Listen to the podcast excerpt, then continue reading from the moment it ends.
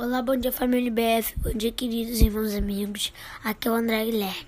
E aqui é o Pastor Eduardo, hoje é quarta-feira, dia 20 de maio de 2020, valeu André, e volto a você para te apresentar mais uma reflexão baseada na série Cidadão da Terra mais Cidadão do Céu, um projeto simples que pensa apenas em te ajudar a encarar esse afastamento social por causa da pandemia do Covid-19. Hoje quero ler Provérbios capítulo 3, versos 13 e 14, que diz: Como é feliz o homem que acha sabedoria, o homem que obtém entendimento, pois a sabedoria é mais proveitosa do que a prata e rende mais do que o ouro. Este texto me chamou a atenção pelo fato de ressaltar algo que essa pandemia tem deixado como grande lição para todos nós no que se refere a dinheiro.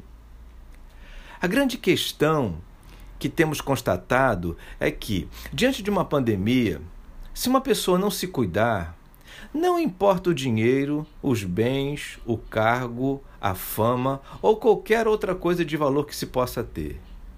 Não se protegendo, essa pessoa vai ser contaminada e, se não tiver boa imunidade e se o seu organismo não reagir bem ao tratamento, vai morrer como morre um indivíduo contaminado que não possui recursos.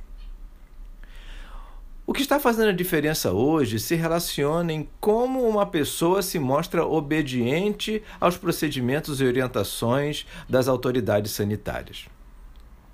Aqui entra então a palavra sabedoria, que neste caso é mais proveitosa do que qualquer fortuna. Só que a sabedoria a que se refere o texto que li tem outra essência. Não se trata apenas de compreensão em, em respeitar procedimentos médicos, mas se caracteriza em obedecer a Deus. Ou seja, é sabedoria que não apenas protege a vida, mas que promove vida. Entenda, é, é, sabedoria que faz assimilar valores e condutas que deixam relacionamentos mais fortes, amores mais intensos e adoração mais verdadeira. Como a vida fica rica quando se fundamenta na sabedoria de Deus.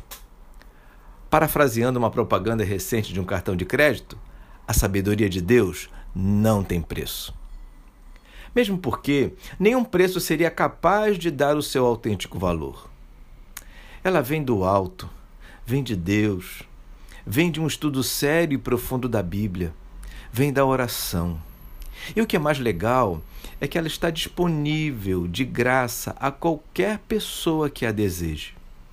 Só precisa ter fé em Jesus, tendo-o como Senhor e Salvador, recebendo-a através do seu Espírito Santo para ser muito feliz com seus resultados.